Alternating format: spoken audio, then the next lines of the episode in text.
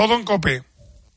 A partir de este momento, Cope te da más. Si quieres escuchar la linterna, puedes hacerlo a través de nuestras emisoras de FM y Onda Media. Y si prefieres oír tiempo de juego, puedes hacerlo a través de nuestras emisoras Cope Más. Y por supuesto, puedes escuchar los dos programas a través de las aplicaciones móviles y también en cope.es. Son las nueve, las ocho en Canarias. ¿Qué tal? Soy Ángel Expósito. Seguimos con la linterna encendida de este viernes.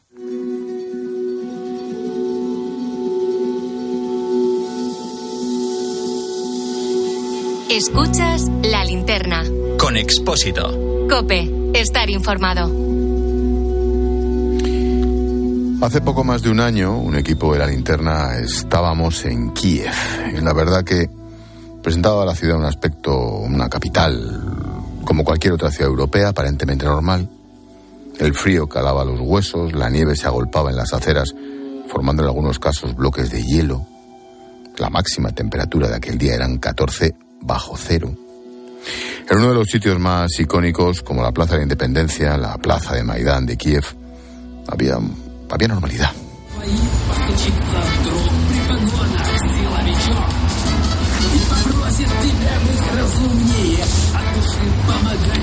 Lo que escuchas es una de las maneras más típicas de protestar en Ucrania. La canción que suena la podemos traducir como empresario paga ya, una crítica directa a la subida de impuestos realizada por el gobierno ucraniano. Era el debate que existía allí en ese momento. Por las calles, las tiendas, los colegios o los restaurantes había una gran actividad. También en las universidades donde daba clases Olena. Por el COVID teníamos bastantes problemas con eh, eso de dar clases presenciales cuando estás en el aula con los estudiantes en el contacto directo, no, no hay nada mejor. Yo por las tardes trabajaba en la universidad, por las mañanas eh, también eh, dos días a la semana iba a trabajar en la secundaria. Me gustaba muchísimo trabajar con los niños y bueno, con los adultos también. El COVID seguía preocupando en un país en el que las mascarillas se congelaban con el vaho debido a las bajas temperaturas. Bueno, ya podíamos viajar en avión sin ellas, al menos en los aviones de otras compañías, claro. Bueno, en las clases de institutos, universidades había asignaturas que se impartían a distancia.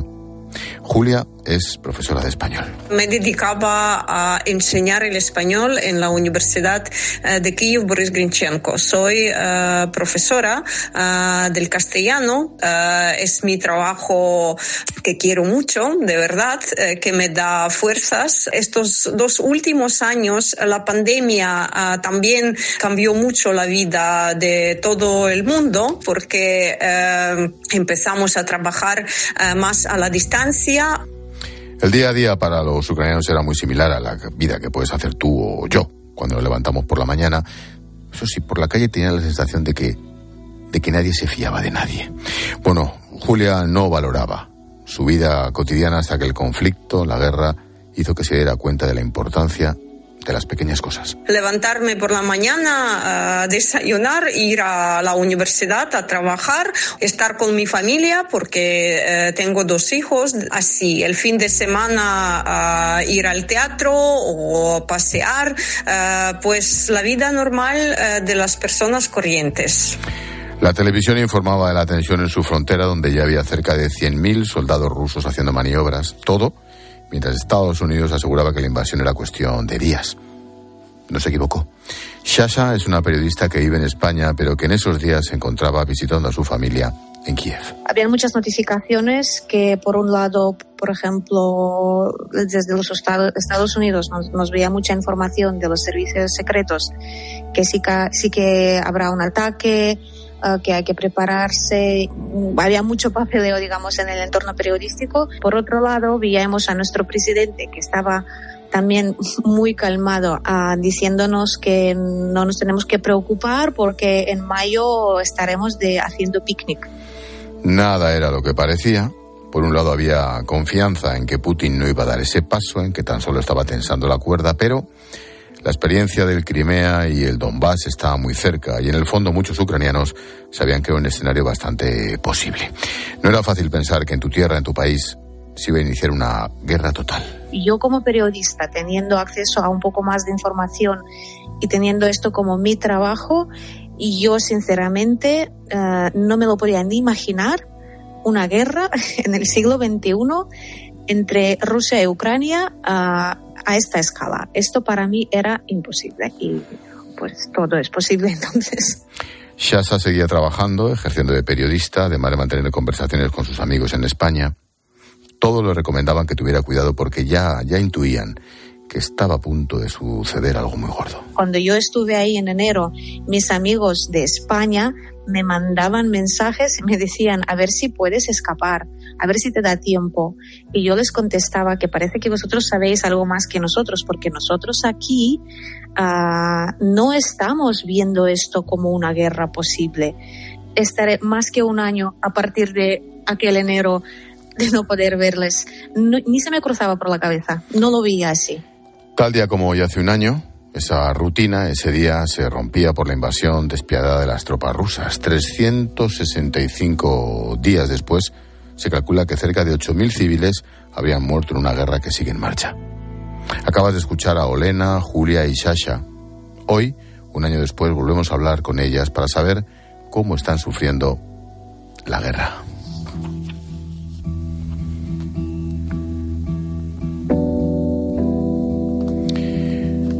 Un año después el balance es bestial. Se calcula que cerca de 180.000 soldados rusos habrían muerto, vete tú a saber, o resultado heridos, mientras que en otro bando el ucraniano serían unos 100.000. 100.000 militares, según datos de las inteligencias de Estados Unidos, Reino Unido o Noruega. Hasta allí, hasta aquella zona del Donbass, donde las batallas siguen produciéndose, hay, hay también muchos voluntarios de otros países. Es el caso de Juan, un legionario español que ha luchado durante meses con el ejército de Ucrania en el frente. Así ha contado su experiencia en la tarde de Copé. Lo mío era, era más complicado que estar en el frente o, repeler ataques o atacar. Lo mío era intentar que los rusos no me viesen y yo colocarme justo detrás de los rusos para yo informar al ejército ucraniano dónde estaban situados los rusos para que hiciesen un ataque con artillería. Juan ha estado en diferentes ciudades en cuyas calles se han vivido las batallas más duras de esta guerra. Desde Irpin, pasando por Busha, Gerson o Zaporilla. Él conoce bien cómo es la moral del ejército ucraniano. Hay mucho odio. Eso sí veo que entre un lado y otro hay mucho odio, porque no es normal las atrocidades que se cometen. Debo de entender la parte ucraniana y de, de aquí no pasan y me tienen que matar. Eh, si quieren sí. pasar por aquí, lo debo de entender, pero a veces veo situaciones que dices tú, eh, debemos retroceder para no morir. Ellos no, no quieren retroceder. Es su casa, es ya. su tierra.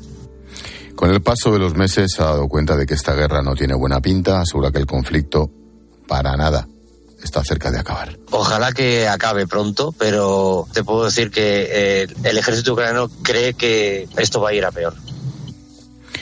Apenas lleva una semana en España, se recupera de algunas heridas que se hizo en batalla, ahora desde la distancia reflexiona de cómo ha sido su lucha frente a los rusos. Para mí ha sido eh, malo, caótico, estresante, eh, con mucho miedo. Eh, he de decir que ya se convirtió en una rutina, como eso es todos los días, te disparan, todos los días cae fuego de artillería. Se convierte en una rutina y eso es lo peor que le puede pasar a un soldado, porque ya se confía. Que es lo que me pasó a mí en cierto modo, me confié y llevábamos cuatro meses escondidos en un edificio. Justamente cuando me alcanzó la artillería yo estaba pensando en qué desayunar, con las manos metidas en los bolsillos.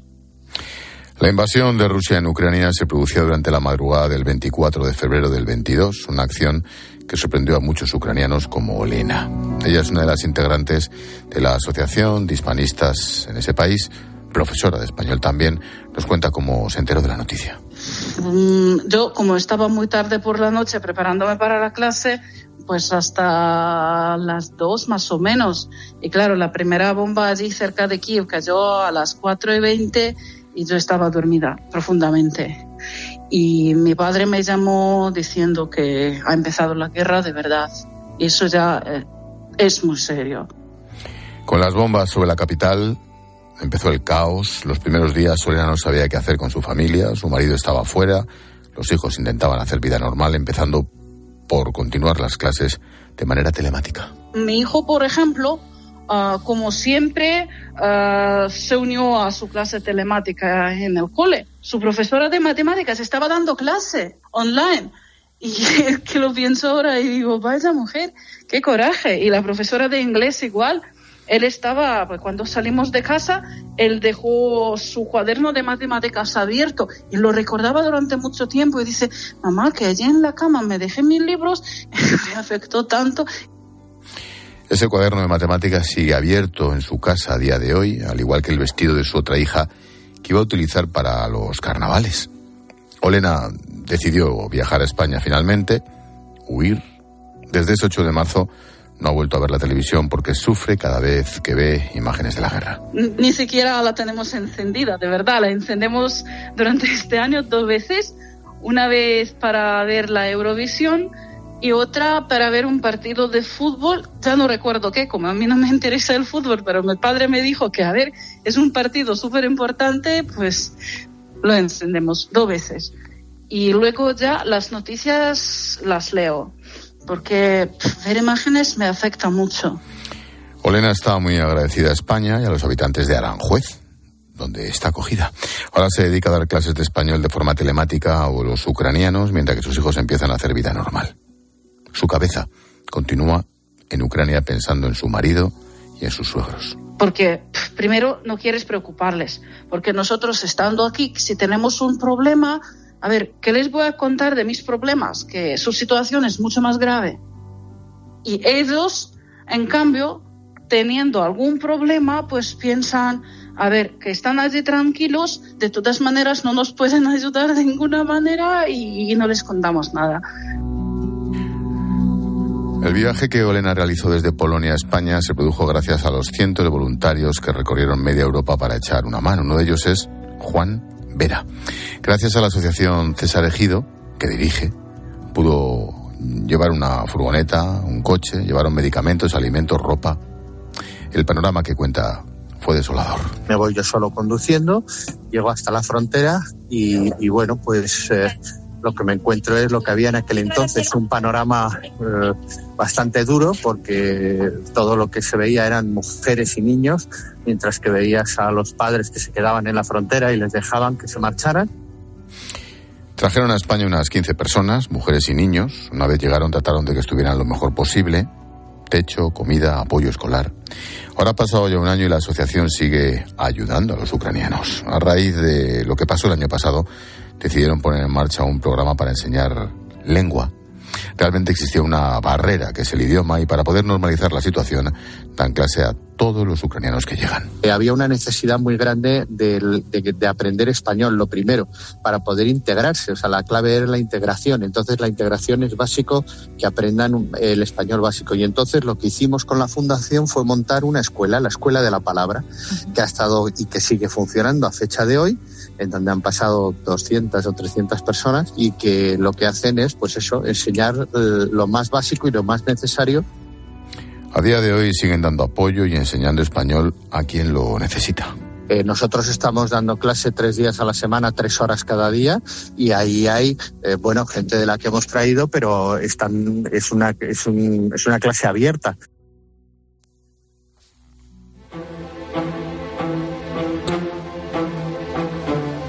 Pesar de la guerra, de las bajas militares y civiles, la realidad es que en ciudades como Kiev sus ciudadanos intentan vivir normalmente. No es fácil, claro, teniendo en cuenta que casi a diario tienen que convivir con un sonido como este.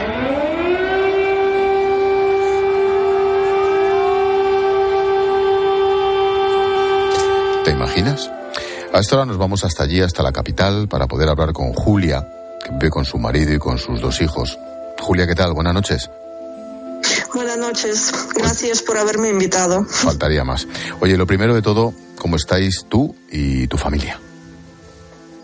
Vale, estamos eh, bien, si es posible nombrarlo así eh, en estas circunstancias, pero en Kiev ahora la situación eh, es, más o menos tranquila. Por eso seguimos nuestra vida trabajando, estudiando, pues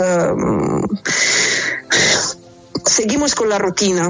Oye, uno, uno se acostumbra a vivir bajo el sonido de las sirenas, que en cualquier momento suena una sirena, Julia. Eh, de verdad que sí. Eh, yo nunca antes eh, lo imaginaría, pero ahora ya por mi propia experiencia puedo decir que sí, que nosotros podemos acostumbrarnos casi a todo de verdad este sonido para mí para siempre será el símbolo de la guerra. Es el sonido muy desagradable y provoca sentimientos eh, para mí no de pánico, eh, sino de peligro, ¿no? Pero ahora estamos bromeando que si no suenan las sirenas, por ejemplo, durante un día, algo no está bien, que no, es normal porque suenan cada día y varias veces. Julia, tú eres profesora de español en la Universidad de Kiev. sí. ¿Qué ha cambiado? ¿Cómo ha cambiado tu vida si lo comparamos con hace un año? Pues de verdad, mm, desde el punto de vista de mm, mi trabajo, de las clases que damos, eh, no ha cambiado mucho mm, porque antes sufríamos eh, por causa de la pandemia, ¿no? Eh, y no podíamos dar clases de la forma presencial y por eso ya estábamos acostumbrados a dar clases online. Ah, y vale, mm, ahora seguimos con esta forma de enseñar a nuestros alumnos. Ah, por eso, en este sentido, mm, es curioso, pero la pandemia nos ayudó a prepararnos para poder seguir con nuestro trabajo durante la guerra. Mm, ¿Cómo viven los hombres el conflicto? ¿Siguen, por ejemplo, tu marido, tus hijos, con la obligación de estar alistados, de estar en el frente? Eh, pues mi marido ya eh, tiene más de 60 años, eh, pero siempre dice que está como dispuesto en el caso de tomar las armas e ir defendiendo a nuestros hogares, a nuestra tierra. Eh, mi hijo, que tiene 19 años, eh, ahora está asistiendo cada semana, una vez a la semana, a los entrenamientos especiales eh, organizados para los civiles que por su buena voluntad vienen a, obtener una instrucción en el campo de la asistencia médica, ah, también ah, como comportamiento con las armas y otras cosas. Y además mi hijo ahora ah, otra vez, es la tercera vez ya, quiere alistarse a una brigada de asalto de los, de los voluntarios, porque ya dos veces no lo aceptaron, ahora trata de hacerlo por tercera vez. Em, Julia, ¿te esperabas la reacción de la gente de Ucrania, de vosotros mismos? ¿Te esperabas esa reacción del pueblo? Eh, claro. Eh, la cosa es que eh, hace un año, el 12 de febrero, ¿sí? yo participé en una manifestación bajo el lema de los ucranianos van a resistir, porque en aquella época nosotros ya entendíamos eh, que mm, en cualquier momento eh, podría empezar la invasión eh, en plena escala de Rusia. Y queríamos demostrar a todo el mundo y en primer lugar a Putin que los ucranianos no van a, como rendirnos, sí, que no vamos a rendirnos, que seguiremos eh, luchando y resistiendo eh, porque esta es nuestra vida, es nuestra tierra y nosotros no atacamos a nadie, solo defendemos lo nuestro. Y una opinión personal para terminar, Julia. ¿Crees que la guerra va a terminar pronto? Yo no soy experta ni analítica para hablar de eso con seguridad, pero a mí me parece eh, que tenemos todas las posibilidades de terminar esta guerra durante este año. Uh, claro que con la victoria de los ucranianos, uh, pero solo en el caso de que la comunidad europea y otros uh, países democráticos del mundo sigan ayudándonos con el armamento, porque eso sí que nos falta. Julia, ucraniana, profesora, gracias y suerte. Muchísimas gracias y quiero agradecer a todo el pueblo español por este apoyo ah, que nos presta, mm, que nos va prestando durante este año. Muchísimas gracias. Nos da mucho ánimo. Un beso, Julia. Cuídate. Más de 8 millones de personas han sido refugiadas, han salido hacia Europa por la guerra. Unos 160.000 acogidas en España. Hoy en Mediodía Cope han hablado con Ana Gorovets, una ucraniana que vivía en Kharkov. Recuerda sus primeros días, pero reconoce que, que no olvidará el miedo. Cuando tú ves tanques cerca de tu casa y otro día uh, vi misil en uh, calle cerca de mi casa y pensaba que tengo que salir.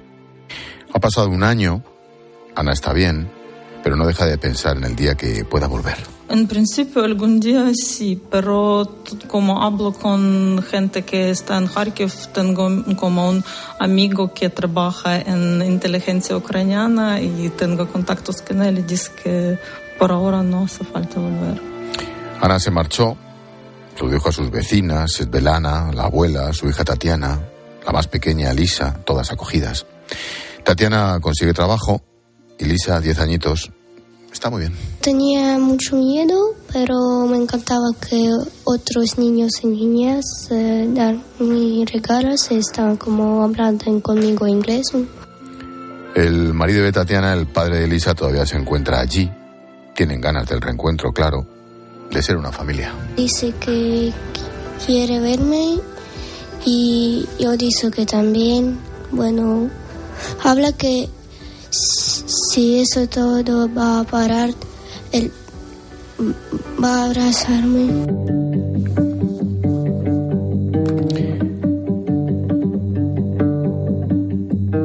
Antes hemos escuchado a Sasha, nos ha contado cómo era su vida en enero del año pasado, es periodista, vive en España. Debe ser muy difícil informar desde el extranjero sobre lo que está pasando en tu casa. Además, ahora también es profesora en la Universidad Abad Oliva CEU, en Barcelona. Sasha, ¿qué tal? Buenas noches. Hola, buenas noches. Oye, te encontramos casi casi en una manifestación. ¿Cómo, cómo ha sido? Estoy aquí ahora mismo, estamos en la Plaza Cataluña, ah, hay muchísimos ucranianos. Ah, ahora es el día, digamos, ah, que ha marcado la, historia muy nueva de, de, nuestro, de nuestro país. Y bueno, estamos aquí protestando y también muy agradecidos por, por el apoyo que hemos recibido aquí. Han cortado todo Paseo de Gracia para que podamos bajar desde arriba hasta abajo Plaza Cataluña y aún protesta sigue. Mm, Sasha, yo recuerdo hace un año en Kiev haciendo periodismo yo mismo allí justo antes de que empezara la guerra. Eh, aquello es un país libre, o era un país libre. Yo podía informar como en cualquier otro país de la Unión Europea, algo que en Moscú era absolutamente inimaginable. ¿Eso se está perdiendo en cierto sentido? Uh, no es que Ucrania era libre, Ucrania sigue libre. Ya, Eso hay que entender. Ya, uh, Ucrania será libre también y esto se está demostrando como nunca. Uh, lo que se entiende también que, como dijo Putin justo unos cuantos días antes de invadir Ucrania el año pasado, la gran, la, para él, eh, el fallo geopolítico más grande de Rusia era perder Ucrania y era el colapso de la Unión Soviética. Ellos hasta ahora les duele la pérdida que han sufrido hace 30 años. Y hasta ahora no pueden asumir que Ucrania es independiente, que Ucrania es un país soberano que tiene derecho a decidir hacia dónde moverse. Por desgracia, la situación geopolítica de Ucrania está así, que estamos entre dos mundos muy potentes y tenemos que movernos hacia algún lado. Si un país independiente elige alguna dirección, al otro país, si no le conviene, uh, ataca. Esto es algo inimaginable en el mundo democrático, en el mundo progresivo, hacia dónde vamos nosotros. A Rusia uh, ha perdido a Ucrania hace años y uh, si antes se decía que éramos um, hermanos, parecidos, vecinos, ahora se sobreentiende que esto ya nunca va, a volver a ser lo mismo y mm, es un fallo muy, muy grande de Rusia hacer esto contra Ucrania y somos enemigos ahora. Te pido, mm, como colegas, como periodista, te pido una doble pregunta. Uno, la imagen desde el punto de vista de la, de la comunicación de Zelensky. Y dos, la desinformación, la propaganda rusa. Ah, sobre el equipo de comunicación de Zelensky, ah, tenemos que entender que él ahora mismo, y antes también, antes de guerra también, pero ahora mismo tiene el equipo increíble. Tiene un equipo que, digamos, y se ve eh, el efecto de trabajo que hacen. Ah, mi ex colega de mi otro trabajo, desde hace años, él es su presecretario ahora y yo sé muy bien las técnicas de comunicación que hacen ellos y créeme, son increíbles. Por eso el Zelensky ah, internacionalmente se conoce muy bien por el trabajo increíble que hacen ellos. Ahora, tenemos que entender que no, no son sus decisiones normalmente, es un gran equipo detrás de él que hace un trabajo increíble, pero no es solo únicamente una persona, como se suele también pensar, que todo viene de él, no todo viene de él. Eso es una cosa, ¿no? Pero en, general la comunicación que se está organizando alrededor de su, de su, de su figura es increíble y el apoyo de gente uh, ucraniana hacia él también es increíble. Mm, claro, después de que se acabe la guerra, que, va a acabar en un momento, habrán también muchas preguntas hacia Zelensky aparte de guerra, pero de momento hace su papel súper bien y eso hay que reconocer, aunque yo no soy su, su yo no, no, le voté, pero tengo que reconocer que lo hace muy bien. Ahora, lo que se produce en Rusia la, la la propaganda rusa, ah, esto tampoco es un secreto que es una de las propagandas mejor organizadas del mundo, con mayores ingresos que se puede imaginar, no solo en Rusia, tanto en Rusia como fuera también de Rusia. Esto lo podemos observar en muchísimos países, por desgracia. Ah, que se puede decir que muchos rusos están muy afectados por la propaganda organizada, obviamente también. Ahora, quitarles la responsabilidad por eso mismo, porque ellos lo único que pueden consumir es propaganda. Yo creo que es muy injusto quitarles la, responsabilidad. Siempre, siempre hay opciones de informarse por otro lado. Eh, Rusia no es un país democrático ni mucho menos, pero no pueden decir que no tienen acceso a Internet cuando quieran. No pueden decir que no pueden viajar al mundo y ver cómo vive otra gente, cómo vive Ucrania, cómo vive otros países tampoco se puede decir. Entonces, la propaganda rusa les está afectando muchísimo, pero también es la gente que lo acepta y lo lleva aceptando durante años y años y décadas, aceptando la propaganda, aceptando el mismo presidente que ya se ha convertido en un, dictador y esto también hay que asumir, esto lo rechazan. Entonces, la propaganda rusa trabaja increíblemente, pero no puede servir como excusa para quitar la responsabilidad a la población en general, población rusa, que tiene que asumir las consecuencias de lo que está pasando. Colega, profesora de la Universidad de Abat Oliva en Barcelona, Abat Oliva CEU. Sasha, muchísima suerte, cuídate. Muchas gracias. Buenas noches. Buenas noches. Un año después, la guerra continúa dejando un balance desolador.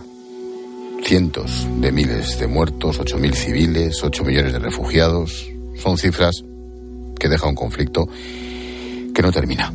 El mundo entero miramos hacia allá, miramos a lo nuestro, pero el drama humano y el odio que va a quedar ahí adentro va a ser insufrible.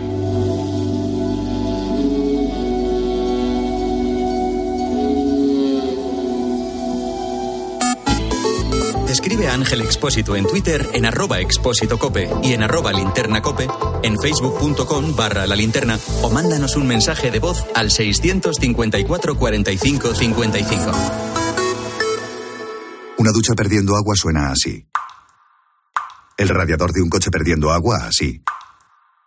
Y cuando su dueño junta el seguro de coche y hogar en línea directa, suena así. Si juntas tus seguros de coche y hogar, además de un ahorro garantizado, te regalamos la cobertura de neumáticos y manitas para el hogar, sí o sí. Ven directo a lineadirecta.com o llama al 917-700-700. El valor de ser directo. Consulta condiciones. Escuchas Cope. Y recuerda, la mejor experiencia y el mejor sonido solo los encuentras en cope.es y en la aplicación móvil. Descárgatela. ¿Y tú? ¿Por qué necesitas fluchos? Porque es tiempo de pensar en lo que te gusta, en la moda que te hace sentir vivo, chic, casual, sport. Nueva colección de otoño-invierno de fluchos. La nueva moda que viene y la tecnología más avanzada en comodidad unidas en tus zapatos. ¿Y tú? ¿Por qué necesitas fluchos? Fluchos. Comodidad absoluta. Desde Fiat te invitamos a disfrutar de unas condiciones especiales en los Fiat Dolce Vita Days. 0% TAE, 0% TIN. Financiando con FCA Autobank hasta 6.000 euros y hasta 24 meses. 24 cuotas mensuales de 250 euros. Precio total adeudado y a plazos 6.000 euros. Válido para 500 unidades en stock hasta el 28 de febrero. Consulta condiciones en fiat.es. Descubre una experiencia única en las tiendas porcelanosa. Productos innovadores, diseños exclusivos, espacios vanguardistas. El futuro es ahora y es porcelanosa. Y del 3 al 18 de marzo aprovecha los días porcelanosa con descuentos muy especiales. Porcelanosa, 50 años construyendo historias. Carlos Herrera va más allá de la noticia y te explica todo lo que te rodea. Es una joven que cuando tenía siete años comenzó a ser víctima de abusos por un familiar suyo durante cinco largos años. Su agresor entró en la cárcel para cumplir una condena de 11 años. Bueno, hace unas semanas solicitó una reducción de la condena en virtud de los cambios que supone la aplicación de la ley del solo si es. La persona que te infirió esos abusos ha visto aliviada su condena por la nueva ley. ¿Cómo fue ese momento? Escúchale de lunes a viernes, de 6 a 1 del mediodía, en Herrera en Cope.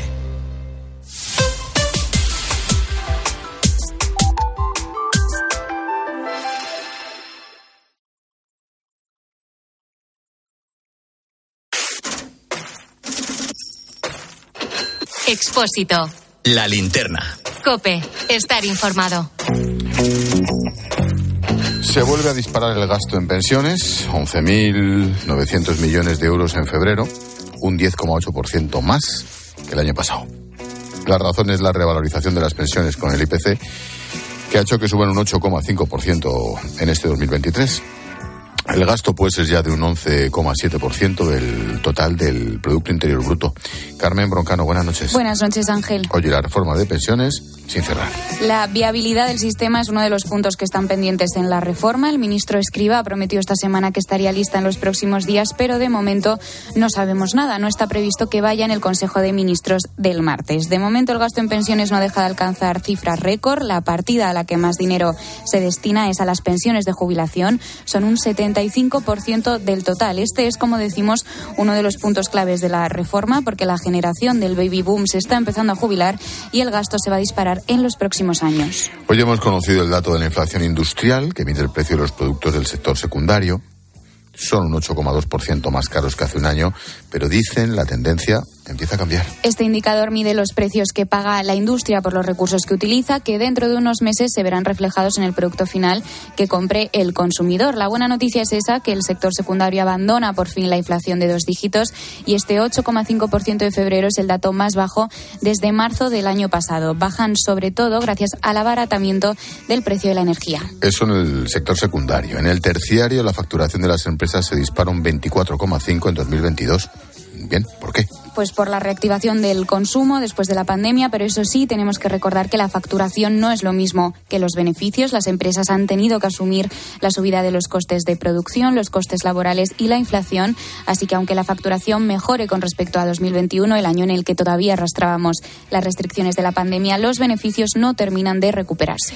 Si miramos a Europa, Hemos conocido el crecimiento de Alemania en el último trimestre del 22. El dato es peor de lo esperado. Lo que nos faltaba se quedan en el 0,9. Se esperaba un 1,1 y al final es de 0,9. Se contrae la economía alemana y todo apunta a que entrará en recesión en este primer trimestre de 2023. En cualquier caso, será más corta y suave de lo que se pensaba en un primer momento. El gobierno alemán espera que la economía crezca un total de un 0,2% este año. Siempre contamos los datos de Alemania porque es el motor de Europa y todo lo que pasa allí nos puede arrastrar al resto de países. De momento en España no se prevé que podamos caer en recesión. Nuestro dato de inflación es además dos puntos menor que el alemán, 5,9 frente al 8,6%. Y por último, ¿Qué nos espera la semana que viene, Carmen? Pues el martes estaremos pendientes del dato adelantado del IPC de febrero. Enero se quedó en el 5,9%, dos décimas más que en diciembre. Veremos si la tendencia continúa al alza o si se modera ligeramente. También pendientes de la inflación subyacente, la que excluye alimentos frescos y energía, que sube cada vez más rápido. De momento está en el 7,5%. También la semana que viene, el jueves, conoceremos los datos del paro. Enero cerró con 70.000 parados más.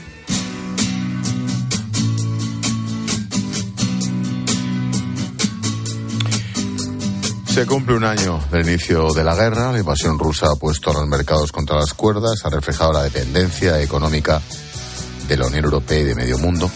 Durante los próximos meses preocupaba la subida del precio del gas y el abastecimiento de los suministros de cara al invierno. De hecho, el pasado 9 de marzo llegamos a pagar 545 euros el megavatio hora. En fin, ahora estamos en torno a los 50. Gracias al tope del precio del gas, a las importaciones de otros proveedores, pagamos alrededor de 130 euros de media. El economista Fernando Trias de Bes ha explicado en la tarde de COPE que esto es consecuencia de la globalización. Pasado mañana el Partido Comunista Chino le da por subir el salario mínimo en China y esto nos afecta positivamente al cabo de nada. O sea, es, increíble. O sea, como se produzca un cambio eh, en la otra punta del mundo, se nota y se nota rápido. Entonces, ¿esto qué, qué hace? Que tengamos más crisis, más habituales, pero se solucionan antes. Entonces, en Ucrania tenemos, eh, se nos dispara la luz en casa, pero fíjate que algo que era una salvajada, lo tenemos, del todo, pero medio solucionado, bastante encarrilado en seis meses. Lo mismo ocurrió con los combustibles. Antes de la guerra el litro de gasolina costaba 1,58. En junio llegó a 2,14 hoy cuesta 1,63. También preocupa el efecto de la invasión en la cadena alimentaria. Aquí sí que estamos chungos. Ucrania dejó de ser el granero de Europa y el precio de los cereales se disparó. Hoy son un 28% más caros que hace un año. La subida de los cereales significó el encarecimiento de todo.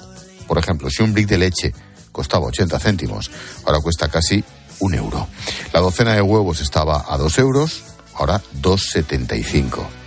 Y la carne y el pescado Tías de explica que se produjo un efecto látigo. Cuando a un distribuidor le empieza a faltar producto porque pues, ha subido mucho el, aluminio o porque de repente ha faltado vidrio que no se estuvo fabricando durante la COVID, etcétera, cualquier eslabón ¿no? de ese gran sistema que es el, todo el, sistema de suministros del mundo, que es importantísimo, una economía global, empieza de repente a decir, oye, que me he quedado sin producto, ¿sabes qué voy a hacer? Voy, a almacenar más para no quedarme sin producto. Entonces empiezas a dar una señal errónea, que es una señal de decir, yo necesito en realidad más producto, ¿no? Tú no necesitas más. Lo que pasa es que como te faltó en un momento dado, ahora almacenas más por si acaso.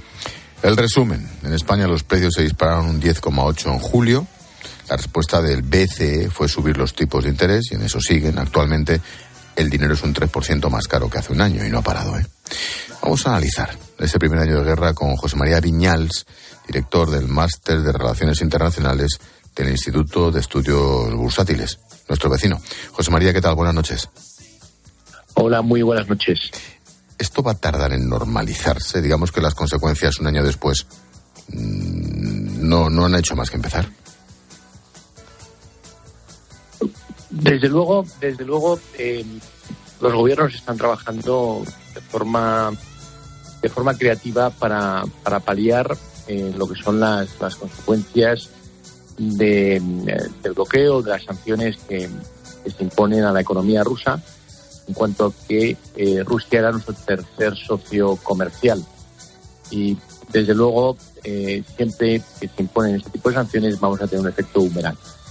Las sanciones van creciendo, van aumentando. Ahora eh, saldrá en los próximos días el décimo paquete de sanciones y esto tendrá también un impacto sobre la economía europea. Los gobiernos van a rebufo, desde luego que los precios suben, las, los supply chains, las cadenas de valor se tienen que adaptar a esto y, eh, y en los marcos regulatorios, si decidimos intervenir, como hemos hecho en el precio de la energía y en otros sectores, pues también se tienen que adaptar. A medio largo plazo, eh, la economía se amolda y se buscan mecanismos eh, propios o regulados para adaptar, adaptar la, economía a esta, a esta situación. Carmen. José María, ¿qué tal? Buenas noches. Hola, buenas noches, Carmen. ¿Todo esto eh, que estamos comentando son eh, las consecuencias de la guerra de Ucrania o también arrastrábamos todavía cosas de la pandemia? Pues si la pandemia hundió el crecimiento, podemos decir que la guerra ha ralentizado la, recuperación. En la pandemia vivimos ¿no? el desabastecimiento, la disrupción de las cadenas de, suministro, que produjo eh, un incremento de la desigualdad en el mundo y la guerra lo que hizo fue, eh, de cierto modo, acelerar ¿no? todas estas cuestiones, eh, disparando la inflación hasta niveles que no se habían conocido en la zona euro, que incluso pues había que preguntar gente de mi generación a nuestros padres, ¿no? Para que nos contaran cómo era aquella España de, los dos dígitos de inflación. La guerra, eh, si bien es un shock eh, que se puede que se puede paliar en cierto modo con, mecanismos y como hemos visto con soluciones creativas como puede ser eh, la importación de, gas natural de otros países del mundo como puede ser Estados Unidos o como puede ser también intervenir desde el punto de vista regulatorio algunos mercados como el, el energético o el propio precio de la gasolina como hemos visto. Eh, los efectos de esta guerra geolocalizada en Ucrania, eh, entiendo, son menores que lo que fueron los, los efectos de la pandemia a nivel global. Mm, a ver, que Dios me perdone por lo que voy a decir, pero ¿puede haber un antes y un después incluso para bien? Por ejemplo, en el reordenamiento del sector energético en Europa, en la propia concepción europea. Bueno, y no solamente en la redefinición del sector energético, sino también en algo tan importante como el sector de defensa. La Unión Europea eh, asistiendo a un debate profundo y a la necesidad de hacer planes conjuntos, no solo para tener una estrategia independiente más sostenible y más independiente en materia energética, sino también en, cuestión, en cuestiones de defensa. Eh, hasta ahora hemos dependido eh, en, estas dos cuestiones, hemos, hemos ido a nuestro hermano mayor, ¿no? hermano americano, para que nos para que nos asistiera ¿no? en ambas en ambas cuestiones y esto ha hecho que la Unión Europea eh, haya pendulado en materia de política exterior hacia posicionamientos más proatlantistas y más alineados con la política exterior norteamericana. Y mismo en Madrid, cuando tuvo lugar la cumbre de la OTAN, eh, los países europeos pertenecientes a la OTAN, entre otros España, declararon a Rusia como la gran amenaza inminente de la OTAN pero declararon a China como el gran desafío a futuro.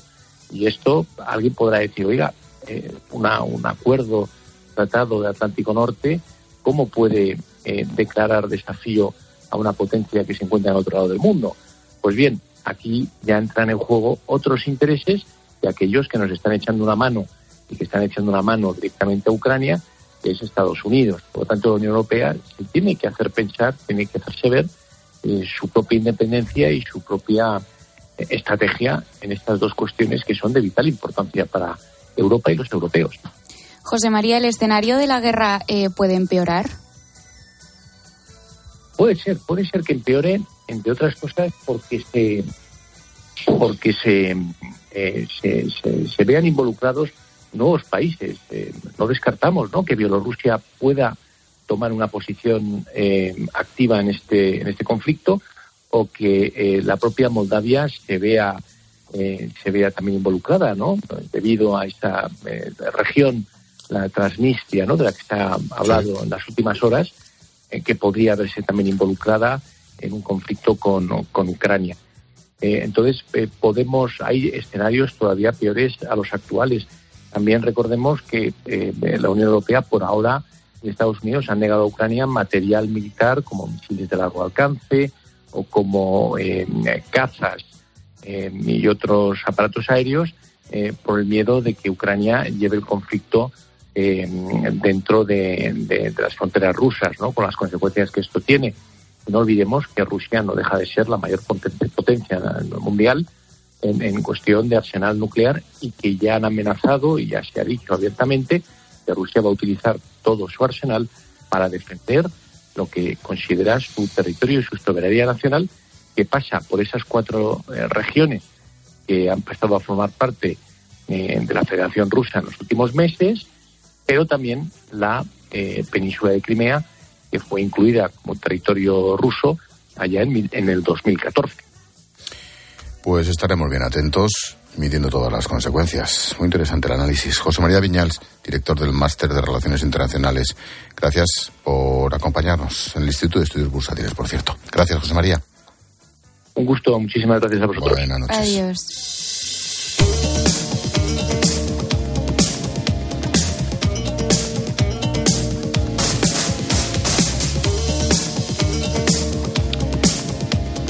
Como cada viernes, hablamos durante los próximos minutos de hechos, situaciones, movimientos que se están convirtiendo en tendencias a nivel mundial. Ana Samboal, buenas noches. Hola Ángel, Carmen, buenas noches. Buenas noches. ¿Qué tendencia nos traes hoy, Ana? Pues mira, una de la que apenas voy a hablaros mucho, porque llevo una semana leyendo todo lo que cae en mi mano, he preguntado a ingenieros, he visto tutoriales de YouTube, pero como no llego a entenderlo del todo, porque tampoco tengo los conocimientos para hacerlo, pues tampoco puedo explicaroslo demasiado. Solo os puedo decir que es tendencia. ¿Y cuál es? ¿De qué nos estás hablando? La computación cuántica. Esta semana, eh, seguro que habéis visto noticias sobre ello, Google ha publicado en la revista Nature su segundo hito, es el segundo hito de seis, para la creación de un superordenador cuántico. Espera tenerlo terminado a finales de esta década, aunque para ver su aplicación en la práctica eh, nos dice que hay que esperar algo más. En el mes de noviembre pasado, IBM presentó al mundo su superordenador cuántico, es el más grande del mundo, se llama Osprey y multiplica por tres la capacidad del que era hasta entonces el más grande que se había presentado un año antes, a finales del 21. Era de Eagle. Ahora mismo se está desarrollando una gran carrera contrarreloj mundial para alcanzar la supremacía cuántica.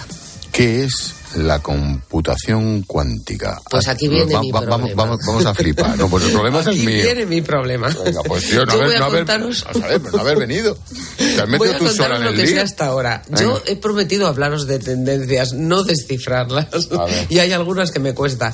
Voy a contaros lo que sé. Sobre las consecuencias que tendrá para nuestra vida la computación cuántica, de algo me he enterado.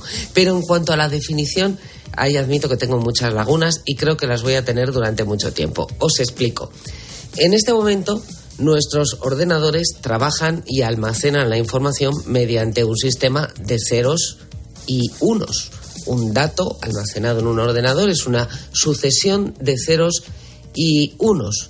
Y o es un cero o es un uno. Eso es un bit. Sucesión de ceros y unos. Hasta Oh, ahí vale. me seguís, ¿no? Vale, sí. No. Vale. que sí, Ángel, que eso lo hemos visto muchas vamos a ver. veces. Tú me has preguntado, ¿no? Sucesión de ceros y unos forman un dato. Eso es un bit. Vale. Bien, pues con la computación cuántica no se limita el dato a ser un cero o un uno. Y eso, al parecer, significa que necesitas menos ceros y unos, menos volumen de ceros y unos para almacenar la información. Ahí es donde me quedo. Antes la información se medía en bits y ahora esa sucesión de ceros y unos que pueden ser tres unos o sucesiones de unos y ceros, que es lo que no entiendo, pues ahora con la computación cuántica, eso se llama qubits. ¿Lo entendéis? Mira, escuchad Espera, lo que no, no, dice no, este espera, profesor. antes, oye, antes, darme lo mismo que ha bebido Ana esta tarde, por favor. Darme de lo, darme de lo mismo un vaso. Sigue, Ana. Yo escuchaba a este profesor de la Universidad de Valencia. La computación cuántica parece que siempre está llegando, pero parece que nunca acaba de llegar. Parece que va a terminar con la seguridad del Internet y con no sé cuántas cosas más. Parece una cosa de magia y parece muy difícil de entender. ¿Lo entendéis? No. No. Bueno.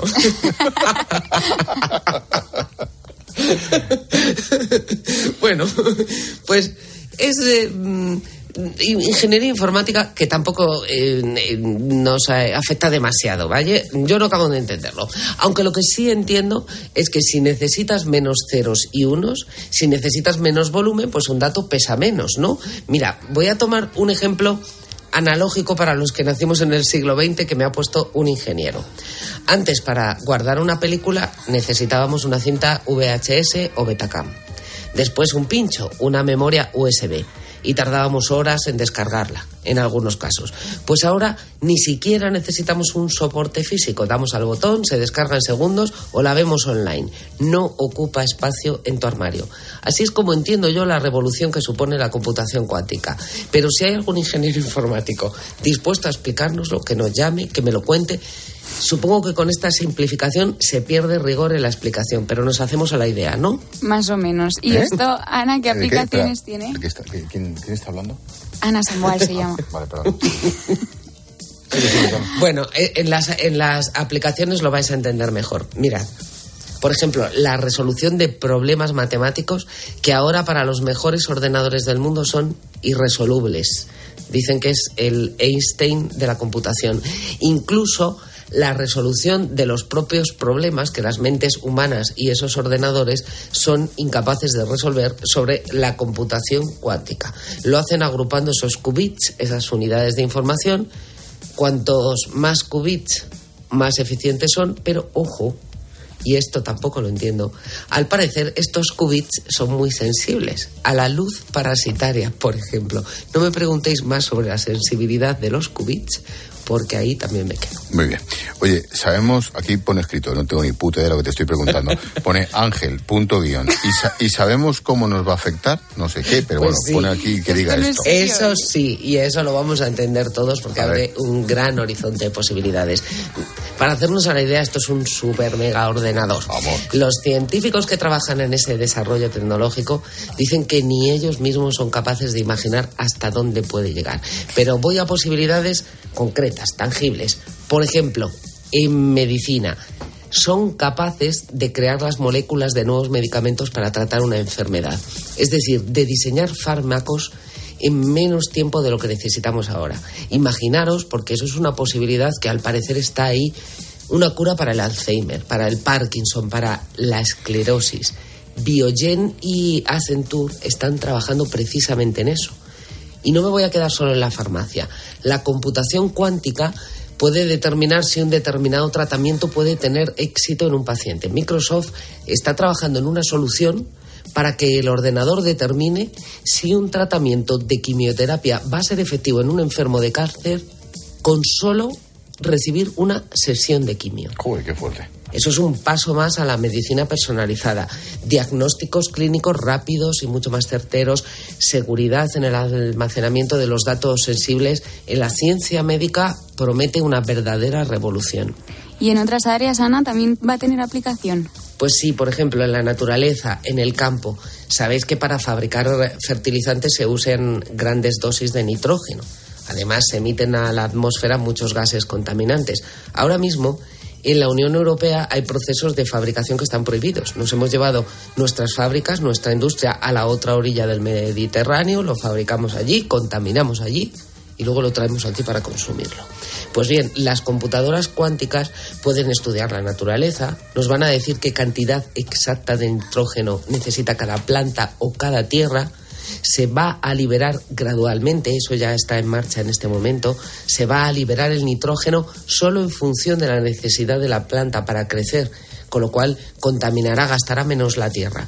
Un ordenador cuántico va a ser capaz de hacer una previsión meteorológica mucho más certera de la que tenemos ahora, y eso que ya son bastante fiables, van a medir de forma más ajustada el cambio del clima, van a localizar aves, en fin, en la naturaleza, en la biología, en la medicina, mmm, los avances pueden ser maravillosos.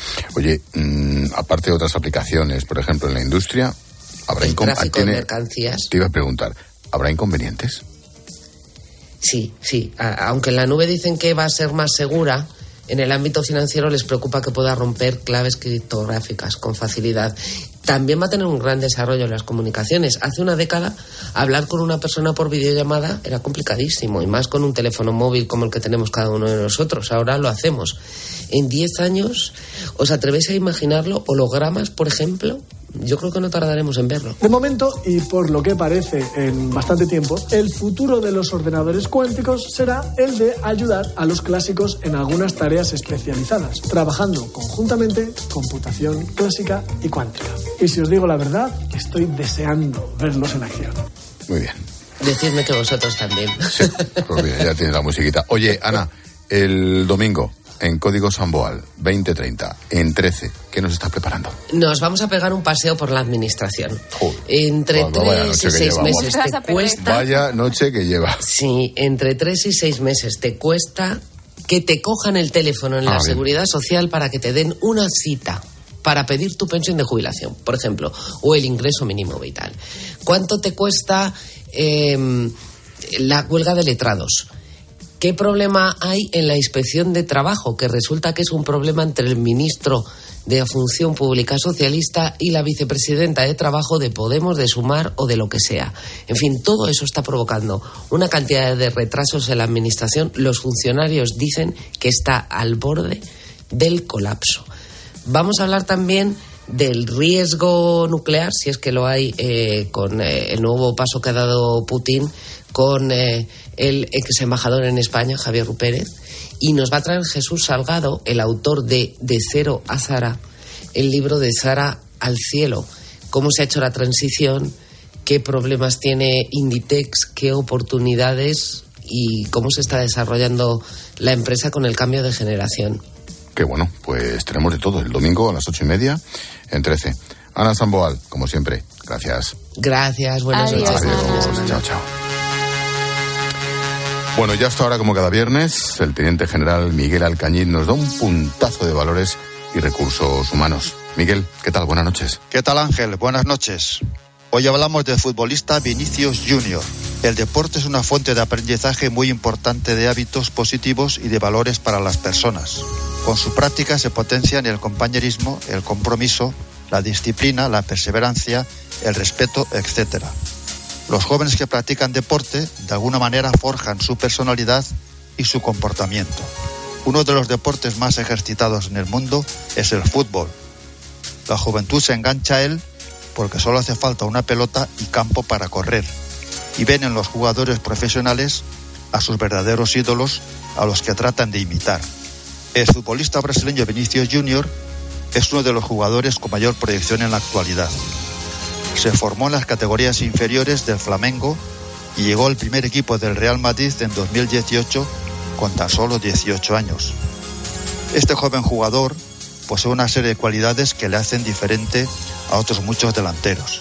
Impresionante aceleración y gran velocidad sostenida. No tiene miedo de enfrentarse al rival. Dribla con la pelota como nadie. Es inagotable. En el minuto 90 corre como en el minuto 1 y es persistente en el ataque. Últimamente confluyen hacia este jugador dos acciones lamentables. Desde las gradas recibe cantidad de insultos racistas que denotan la mala educación de los radicales que los emiten. Y en el terreno de juego es el jugador europeo que más falta recibe, además de todo tipo de provocaciones. No sé qué les parecerá a ustedes, pero como España no es un país racista y el deporte debe ser un juego limpio y de respeto al rival, mucho tendrá que trabajar la justicia deportiva para evitar que estrellas como esta se apaguen y todo el mundo del deporte salga perdiendo. Buen fin de semana, Ángel. Buen fin de. General, cuídate. Y. Adiós, Broncano. Adiós, Exposito. Cuídate.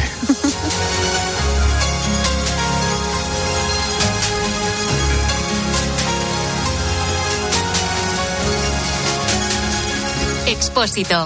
La linterna. Cope. Estar informado. Si es noticia, está en el partidazo de Cope. ¿Cambia algo el panorama con estas revelaciones de este segundo Burofax enviado al Barça? Emilio Cortés es nuestro catedrático de Derecho Penal. Hola, Emilio. Buenas noches. Juanma, compañero. Bueno, si ahora mismo todo está en manos de la Fiscalía, yo entiendo que no cambia demasiado. La Fiscalía lo que tiene que hacer ahora mismo es ver si el señor Enrique Negrera está hacia un término, por decirlo de alguna forma, o si por el contrario hacia un intermediario entre el Barcelona y los árbitros que saltaban al campo. De lunes a viernes, desde las once y media de la noche, todo lo que pasa en el deporte te lo cuenta Juanma Castaño en el partidazo de Cope. El número uno del deporte. A la hora de alquilar, ¿cierras los ojos esperando que la fuerza te acompañe para que te paguen mes a mes o confías en cobrar puntualmente todos los días 5? Cada día somos más los que disfrutamos de la protección de alquiler seguro. Llama ahora al 910-775-775. Alquiler seguro. 910-775-775. Tengo tres trabajos para vosotros.